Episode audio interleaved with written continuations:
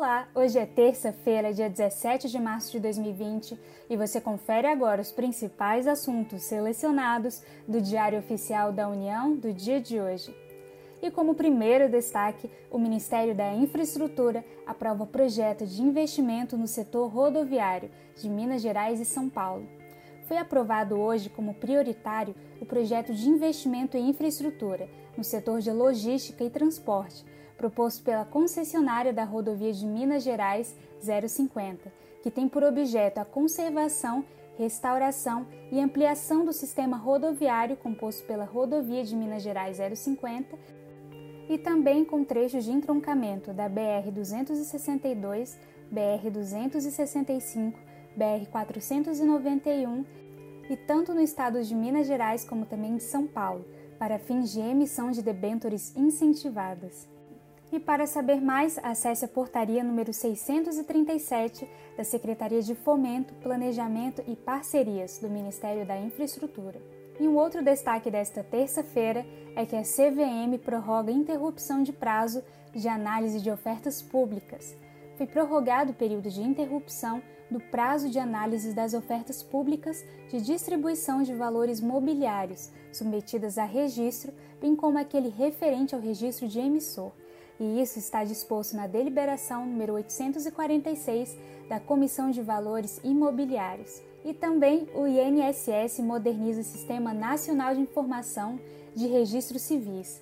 E a partir de hoje, 17 de março, foi disponibilizada nova versão do Sistema Nacional de Informação de Registros Civis, com alteração e inclusão de vários campos. E a portaria número 217 do INSS reforça que as serventias deverão enviar a esse sistema de informações de registros civis os registros anteriores, sempre que houver averbação, anotação ou uma retificação. E lembrando que a retificação é quando se tem alguma mudança a ser feita então nesses registros.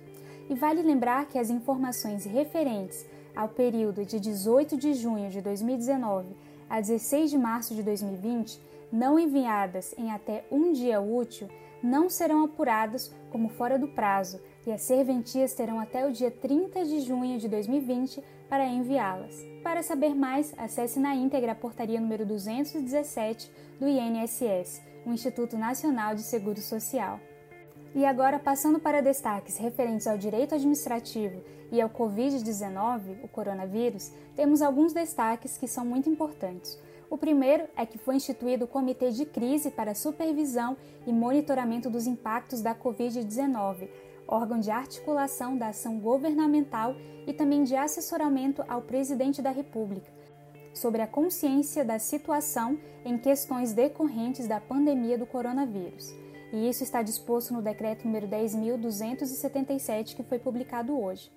E além disso, o INSS estabeleceu orientações sobre medidas protetivas para o combate ao coronavírus. E dessa forma, foi interrompido por até 120 dias algumas rotinas de atualização e manutenção de benefícios administrados pelo INSS, podendo ser então prorrogado enquanto perdurar essa situação.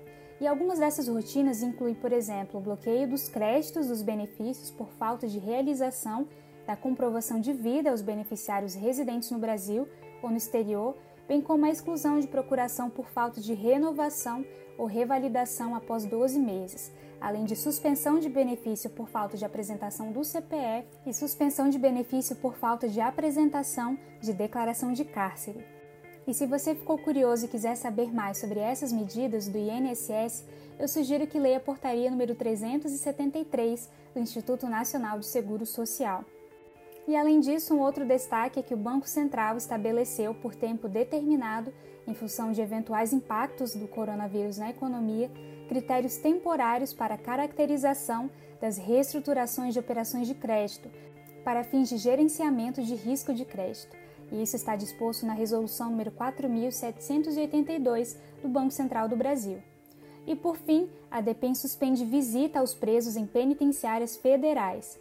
Então foram suspensas as visitas sociais, atendimentos de advogados e as escoltas dos presos custodiados nas penitenciárias federais do Sistema Penitenciário Federal do Departamento Penitenciário Nacional, como uma forma de prevenção, controle e contenção de riscos do novo coronavírus.